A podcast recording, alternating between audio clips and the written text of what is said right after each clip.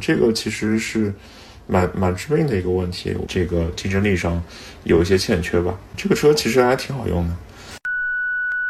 Hello，各位晚上好，欢迎来到四十二 Talk，我是今天的主持人 Levin。八月一日的时候呀，福特电马宣布，长安福特将正式接手电马在中国市场的运营业务。今天我们邀请到了一位前野马车主，现电马车主，来给大家聊一聊和电马相关的话题。先给大家来打个招呼吧。Hello，Hello，大家好。嗯嗯，那想问一下，这是什么时候换的电车呀？换电车应该一年多了吧，一年零几个月吧。哦，那当时是出于一个什么原因换了电车呢？呃，换电车主要是我之前油车是一台，也是一台那个，呃，带马标的，就是有一两点三的野马，然后嗯，呃，两个门，然后那个家里有小孩了之后就不太方便嘛，然后还是想买一台四门的，然后上下车可以方便一点的车。对，然后正好也是，嗯，工作在那个新能源车企，然后有一台电车的话，也可以更好的去体会一下生活。哦，了解。那其实野野马它是一款比较经典的车嘛，那喜欢野马的人，好像我看下来都比较追求一个驾驶感。那电马在刚刚就是出来的时候，也一直在标榜在操控性方面和野马是一脉相承的嘛。但是其实它上市之后，包括到后面交付，很多人都嗯不买单，说它嗯跟野马对比起来差的太多。那想问一下，作为这个双车主，你换了车之后，在这一点上有什么感受吗？它的表现是不是有符合你的预期呢？嗯，怎么说呢？就是作为电动车的部分，作为那些加速性能的部分，然后，嗯，以及那些呃，就是电车的什么能量回收单踏板这部分做的是，呃，非常好的。但是这台车就是怎么讲呢？你因为做成了一台，呃，类似于 SUV 的这个车型嘛，然后坐姿比较高，而且那个座椅稍微有点平。啊，就是整个的最开始的乘坐的感受上面，就跟野马的那个坐姿比较非常低，然后，嗯，你整个的这个坐姿基本上，呃，是比较低接近贴近地面的，然后整个的方向盘也是比较的，呃，就是怎么说，这个面是比较竖直的这个状态。嗯，对，然后电马它。嗯，这个就是感觉，因为加了块电池，然后整个的人机就是非常高，就非常接近 SUV。嗯嗯，对。然后，因为其实它整个的外观看起来还是，嗯，比较就是有那种 crossover 的感觉。就本来我对它的预期是没有那么，啊，怎么说呢？那么像坐在二楼开车的这种感觉。哦。对，所以乘坐上面就不是非常的有驾驶参与感。这个其实是。蛮蛮致命的一个问题，我是觉得，如果你作为一个 SUV 不要往驾驶的话，对，然后其他的话，其实转向啊什么的，呃，这些就是一般我们会认为说跟驾驶操控比较相关的部分的话，其实跟以前福特的车都都挺一脉相承的，然后转向手感很重啊，然后这个我也挺喜欢的啊，我不是很喜欢转向轻的车，嗯，对，然后。其实开起来感觉还好，就主要是坐的太高了，啊，以及座椅太平了，嗯。其实现在，嗯，很多那种新能源车出来，它的一些在智驾上面这一块都，嗯，表现的越来越好了嘛。那这一块对于你在后续选车，或者说现在对比电电马来看的话，嗯，你会觉得电马在这一块？有被大又被大家对比下去吗？这块的话，其实就怎么讲呢？就是虽然说它那个方案比较呃比较呃保守，然后在最近一次就最近几个月不是在升那个八幺五五吗？嗯，对。然后升了八幺五五之后的话，它同步也 OTA 了那个 AD 的功能啊。就虽然 AD 的功能跟那个 OTA 没关系。啊啊，跟那个呃八幺五没关系，但是它还是呃更新了一版那个支架，然后现在什么打灯变道这些功能也都有了，然后而且从一开始其实那个电马那套支架的话，它有一个那个 Copilot 三六零，然后那一套系统的话，在没有高精地图的那个路面，其实你。呃，就是要求你一定要那个手扶方向盘，但是手扶方向盘的状态下，它所有的那些啊车道居中啊，然后 ACC Stop and Go 啊，以及就是呃就是那个高速度区间的这种呃保持的话，呃呃其实都做的比较好，然后在那个。有高精地图的那个路段的话，它甚至于可以支持你只需要视线保留在那个啊车辆前方，它有就是两个红外的那个来探测你的那个注意力，然后你即使呃手没有去扶的话，呃它它也不会有警报。但我觉得这点挺好的，嗯，反正你 L 二就是保持注意力就行嘛。对对，然后。呃，之前有一点可能做的一般，就是它在弯道的这个保持性能，在一些呃弯桥比较大的状态下，可能保持的能力一般。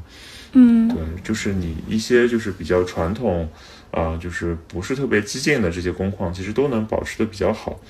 啊，就是当然最近这些车企在。有激光雷达，或者说再新一些的，就是开始卷那些什么无图方案啊，这些之后，呃，这个肯定比不了，毕竟是一个啊，基本上也没有什么新的开发方向，就是一套老方案持续更新一下的这个支架方案了。嗯，用还是挺好用的。嗯，啊，那这一块的话，对你会有吸引力吗？就你刚刚提到的那些，嗯，越来越进一步的支架方案。嗯，诚实的说没有啊，我觉得这东西，嗯，就是怎么说呢？呃，营销的价值可能大大于实际的作用吧。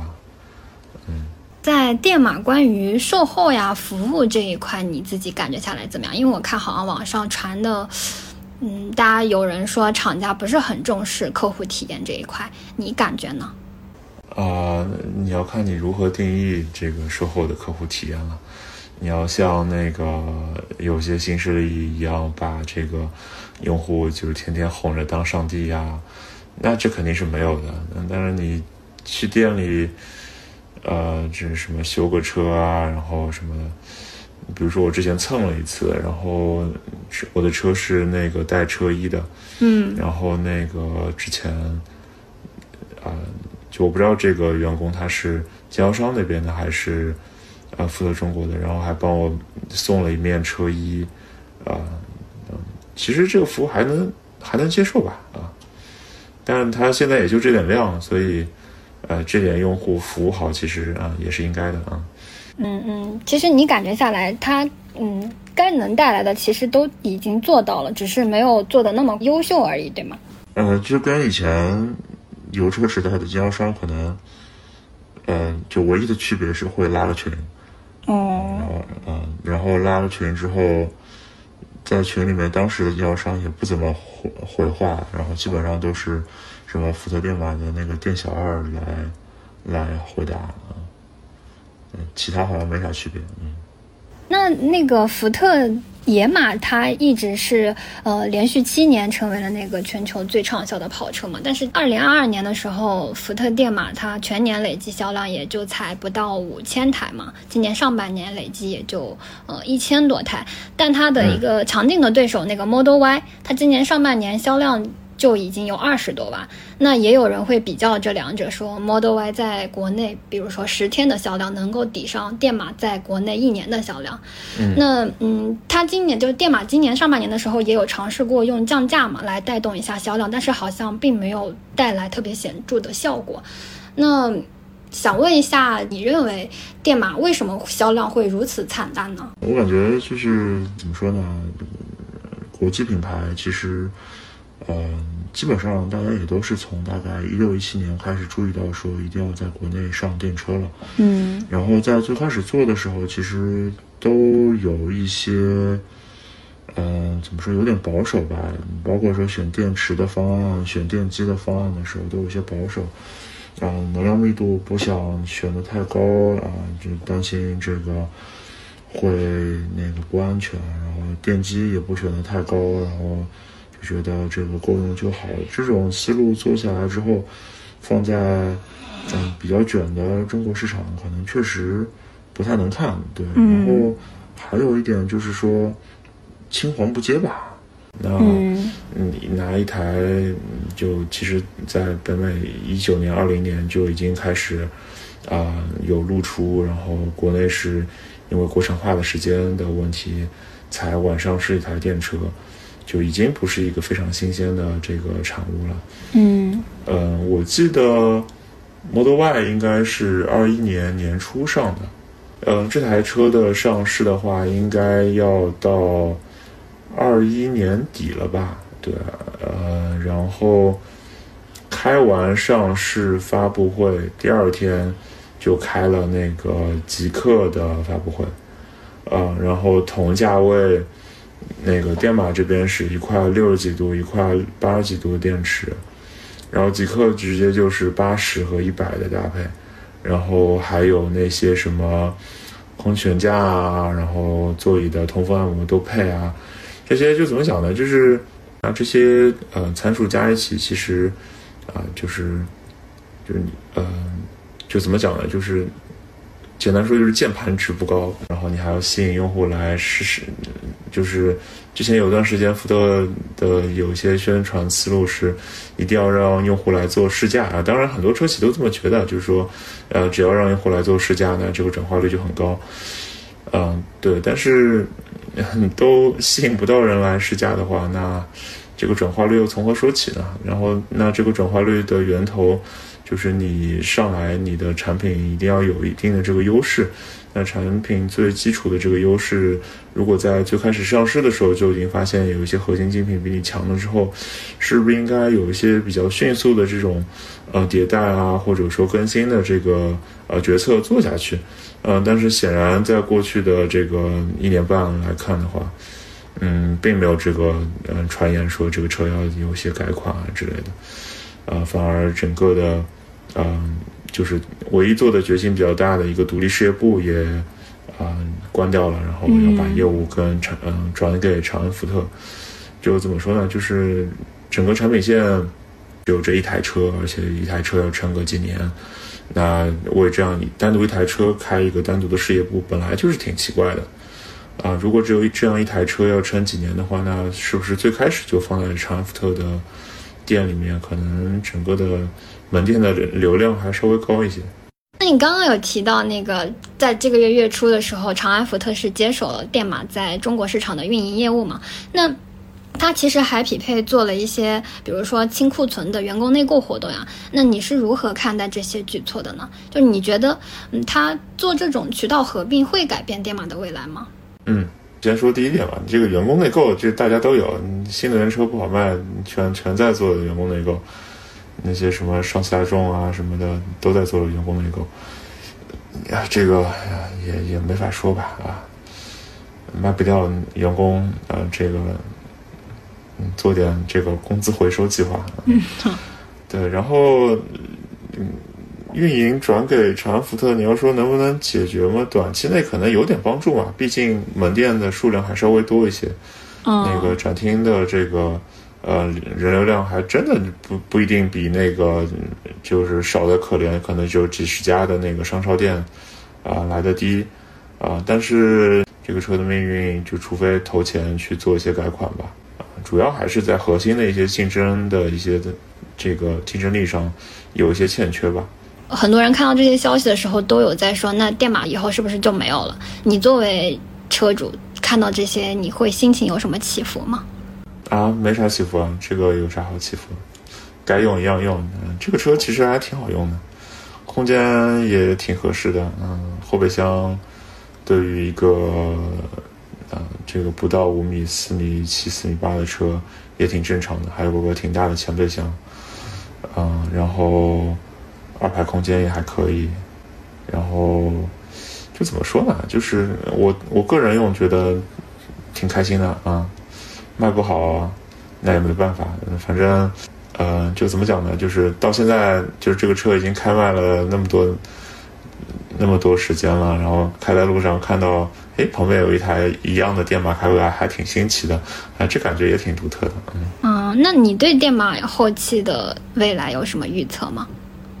有什么预测啊？嗯，这除非做改款吧。营销上的话，嗯，感觉车本身产品没变化，其实也也没什么好吹，对吧？你你就举个例子，你就比如说像那个日产那个，哎，我至今记不住它的中文名，呃，那个阿日亚，嗯，那反复折腾，又降价又又又换什么营销策略的，你觉得有用吗？虽然说营销这一块对于一个产品来说比较重要，但是其实它的核心还是关聚焦在产品这一块嘛。对啊，是啊。现在那个汽车领域正在处在一个由传统内燃机向新能源电机转型的一个关键阶段嘛。因为是一个全新的时代，所以在发展的过程中，其实所有的汽车厂商都会遇到一些新的困难呀以及挑战。但是对于老牌车企的话，他们还会面对一个转轨的问题，因为。他们是需要从油车转轨到电车，那新势力就没有这一块的问题嘛？那像这种百年车企，它在嗯转轨的路上不太顺利，但是它其实也会有很多的优势啊，比如说它自己有成熟的供应链呀，然后有他们自己多年积累的一个技术呀，也有自己的生产资质和生产基地。但是为什么即便拥有了这么多东西，那大多数的传统车企在新能源这条路上走的还是不那么顺利呢？嗯，这个这怎么说呢？就是，嗯，一半一半吧。就是，就是你你一定要说他们转轨不成功，那么那确实是不是特别的成功。所有的话题量啊什么的销量啊都能证明他们不太成功。嗯，呃，这里面的原因的话，那就是没有像这些新势力那么一样那么有决心吧。毕竟你新势力这车要是卖不好，这个公司就开不下去了。传统车厂，你这个车卖不好，还有油车或者一些混动一样可以卖。呃，这里面的决心其实一部分，嗯，表现在呃，就怎么说呢？你整个的这个呃渠道啊、营销的投入，一部分其实也也也在也反映在你整个产品的一些决策上。呃，你的整个的产品线的以一个什么样的产品组合来进入市场，然后这些产品本身的这个技术路线是不是能够，呃，能够领先于整个的这个发展的这个潮流，啊，然后整个的这个产品是不是能够在一些核心关键技术上面能够做到，嗯，跟嗯就是。未来呃和你同期上市的这个竞品，能够做到领先啊，其实这些都是嗯传统车厂就是不一定能够下这个决心的。你包括现在很多的那个新势力或者说是一些呃国内的这个自主车品牌，它其实在一些新出新技术的这个应用上，呃这个决心是非常大的。嗯，包括像最近呃上就是这两年硬派越野很火。对吧？然后你可以看到他们在一些什么悬架的一些技术上啊，或者说是一些这个呃电机相关的这种什么啊，这个原地掉头的这种这个呃怎么说炫技功能上面都特别的上心。但是，嗯，如果去看就是传统车厂去做的一些车，啊，可能更加的还是关注在车本身的一些事情上，并没有在去想挖空心思去想说，那我这个车到底能点出多少个这个呃科技树，然后能够吸引到更多的用户啊，这可能也是决心的一方面。但是话又说回来，你要说这么。呃，去卷一些可能正常用户啊用，可能开一年也用不到一两次的这些技术啊，然后整个的这个呃车上搭载的这个技术可能有一堆是呃供应商那边还没来得及验证就上车的东西，呃，然后把整个的这个利润率都压榨的很低，然后一定要去用这种新车把。新车新技术去把一些合资车企，呃卷走，那卷完了之后，嗯，这个怎么说呢？就是汽车造车，毕竟它还是一门生意，嗯，这门生意最终是不是能够可持续的赚钱？其实我还是有一点点疑问的。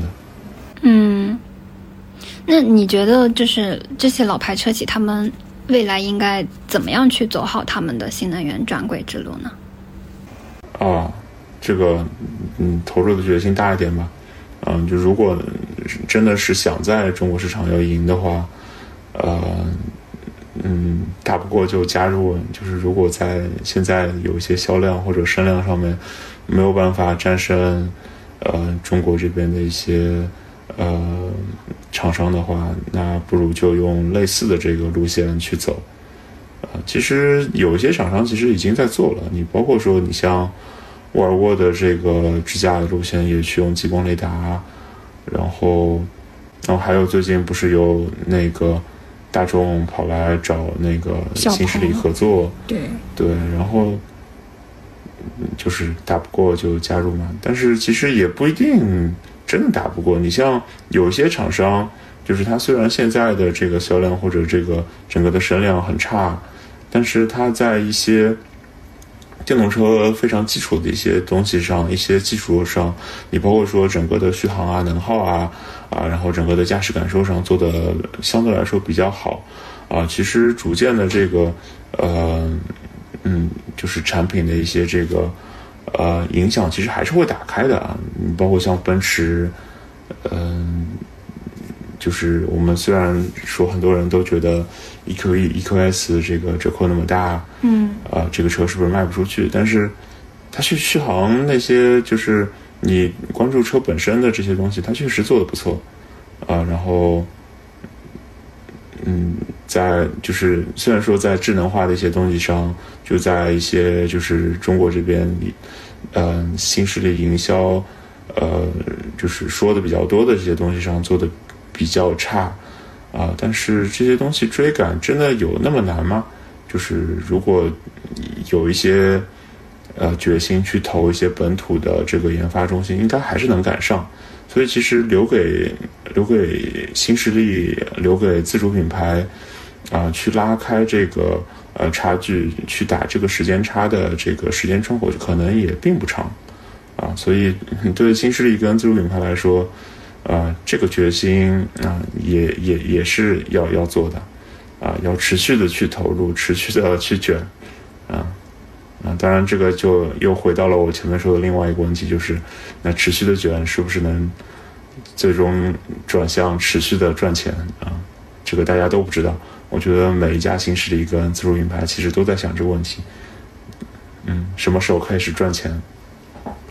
对，其实你刚刚提到了一个决心的问题嘛，那在这个转轨的过程当中，其实，在油车领域，它扎根的越深的那些汽车厂商，它转轨就越费劲，因为电车和油车它是两个轨道嘛，那你如果又做电车又做油车，那其实是内部竞争的一个关系，所以，嗯，可能是需要有一些决心去向内分裂。啊，也也也不一定吧，就是就是怎么讲呢？嗯，油车做得好，电车应该也也要做得好。然后可能有有一些，就是你像有些欧洲厂商，他之前行谱点的比较满，然后有一些行谱是，呃，点了多多少少可以赚一点，然后他这个投资就花下去的。有些你比如说像奔驰，啊，然后大众，然后你像它有一些呃分支的这种衍生车型。你像 E Class 之前有个敞篷，C Class 之前有个敞篷，然后它这回换代把两个车合并了，那省下来的钱就可以用来做电动车。嗯，这个其实嗯，各家型谱不一样吧。嗯，那你就是你作为你个人看来，你觉得现在的传统车企哪一个转型是你觉得比较成功的？嗯，你说转型做的比较成功的，嗯，呃，就是怎么讲呢？就是我们。可能没有办法拿中国市场的销量来证明他们转型是不是成功。然后我其实，嗯，一直是以，就是能不能成功的把一代就是新能源车的平台，啊，做出来，啊，来，就是作为一个，呃，他们是否成功的这样一个，呃，呃，这个证明。那如果是这么说的话，你像。呃，大众啊，然后奔驰啊，其实都做的还行吧。你至少在欧洲市场跟北美市场这些车，呃，都还算有竞争力的。然后还有一个呃派系做的比较好的，就是韩国韩国人韩国的现代起亚的那些，呃，你包括说它低端的车型那些啊，混动跟电纯电动呃同平台的车，然后。呃比较中高端的那些八百伏的新平台，其实，在欧洲市场的这个竞争力，嗯，都非常强。嗯，就是一定要很嗯拿中国市场来来衡量的话，他们可能不是很成功，对。但是全球视角来看，确实他们的转型还是比较成功的。嗯，对。那我们如果把这个就是聚焦在中国市场这一块呢？啊，聚焦在中国市场，这就没法聚焦了嘛，对吧？啊，聚焦在中国市场，几乎每一家呃稍微能卖点量的那个呃合资车企的电动车。呃，都有一些原因。你像宝马，就是优惠优惠多嘛，啊，你像那个嗯大众，那那就是往怎么说往死里优惠嘛，对吧？那确实当前这个时间窗口对他们来说不是很不是很合适。呃，中国消费者可能已经被一些新势力和那个自主品牌潜移默化的带入了一个呃跟他们之前做产品不太嗯。不太那个呃同路的一个方向啊，但是这个方向是不是真的对，真的可持续？其实我们也不知道，嗯，对吧？你也可以看到一些那个新势力把产品带到海外去卖，嗯，真的能够嗯把中国市场卷得很成功的产品在海外卖出量吗？啊，倒也不一定。对，就是这个卷的方向是不是普世的啊？其实我我觉得各家车厂现在都有点都有一个问号啊。虽然说埋头在中国市场卷肯定是对的啊，但是卷完了这个产品是不是能够啊出海赚大钱？呃，好像大家现在都有一些疑问。嗯嗯，对这一块还是需要去长期摸索，以及目前是处在一个有待考证的阶段。好，那我们本期就是这些话题。也欢迎观众朋友们在评论区分享自己的观点。大家有想听的话题，或者想要参加我们的播客，都可以留言或者私信。四十二 Talk，发现最真实的车主之声。各位，拜拜。好的，谢谢，拜拜。